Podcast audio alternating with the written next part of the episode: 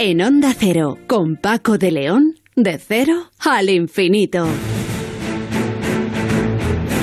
Y ahora ya al cierre del programa y como es nuestra costumbre, tiempo para la seguridad y emergencias con nuestro experto David Ferrero, que hoy nos invita a un cumpleaños, sí, porque estamos de celebración los 485 años de existencia de la Infantería de Marina. ¿Qué tal, David? Buenas noches.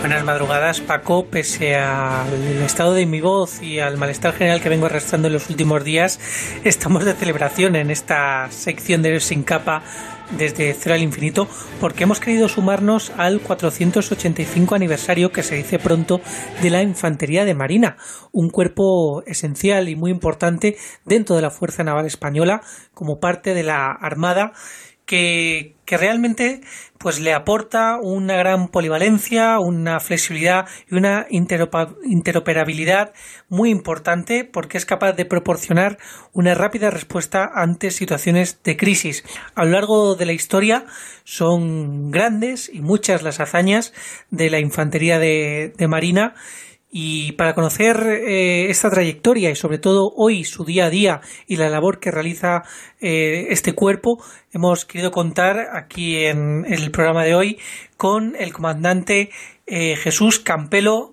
Gainza, que es, como decimos, comandante de Infantería de Marina, que se encuentra actualmente destinado en el Estado Mayor del Cuartel General de la Fuerza de Infantería de Marina y que tiene entre otros cometidos también el de ser director de la Oficina de Conservación Histórica del Cuerpo. Comandante, buenas noches. Hola, buenas noches. Muchas gracias por invitarme. Bueno, eh, lo primero, felicidades por este eh, significado aniversario. Pues muchas gracias, se agradece bastante.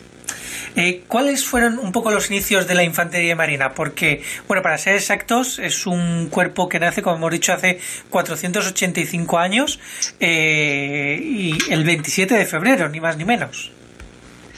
Bueno, eh, el, año en sí en el que se cuenta de que la infantería marina española nació, surgió bajo el reinado de Carlos I, fue el año 1537 pero sí, bueno, mucha gente puede pensar, pero antes de este año, en pleno siglo XVI, ¿qué es lo que ocurría? Es que no había desembarco, las naciones no asaltaban los costeros u otras playas, y, la verdad es que sí, lógicamente, sabemos de egipcios, de griegos, de romanos. La diferencia está en que la infantería de Marina Española eh, fue una decisión orgánica de, este rey que digo, de, crear unas unidades en permanencia y formada en este caso por arcabuceros profesionales que se embarcaron en las galeras del rey. Porque, eh, vamos a ver, cuando hablamos de infantería de marina, hablamos precisamente de un cuerpo un poco híbrido, ¿no es así? Sí, bueno, así es. Eh, en un inicio, como digo, eh, la, la, idea era esa respuesta estratégica de, de defender las galeras, con lo cual era pues unos soldados adiestrado específicamente para lucha en la mar, que, lo que hacían era, pues eso, defender sus buques ante, los, ante los enemigos, ¿no?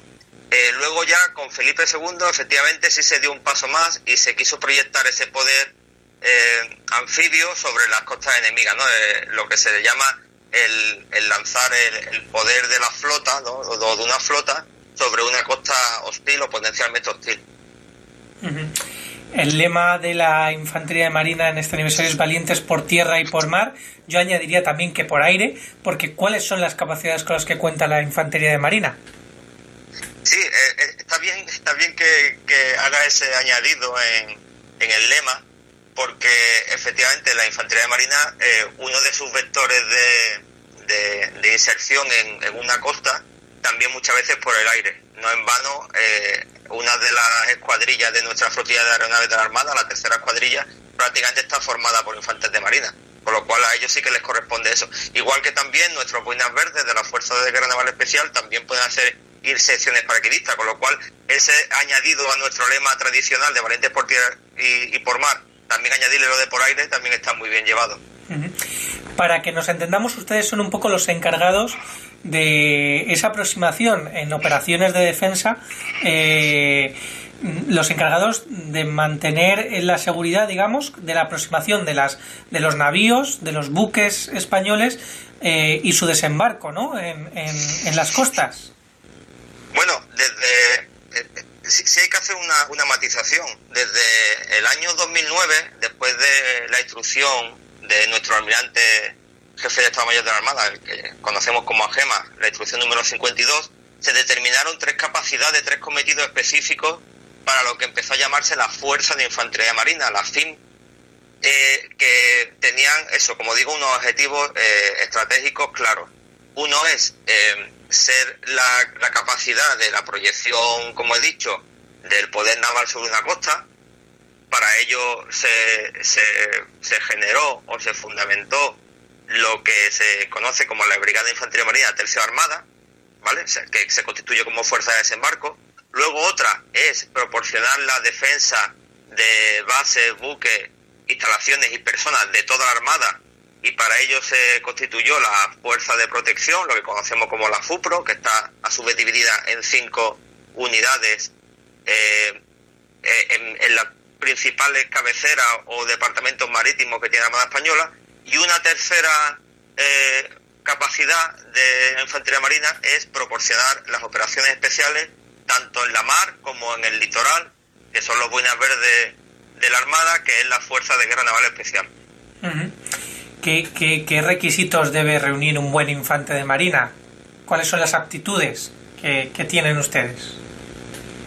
Bueno, eh, un infante de marina eh, se basa en, en, varias capacidades que tiene que tener bien adoptadas desde que pisa tanto la Escuela de Infantería Marina, que se encuentra en Cartagena, la ENGAF, que llamamos nosotros, General Base Tipuster, como en la Escuela Naval Militar, si, si ingresa de oficial.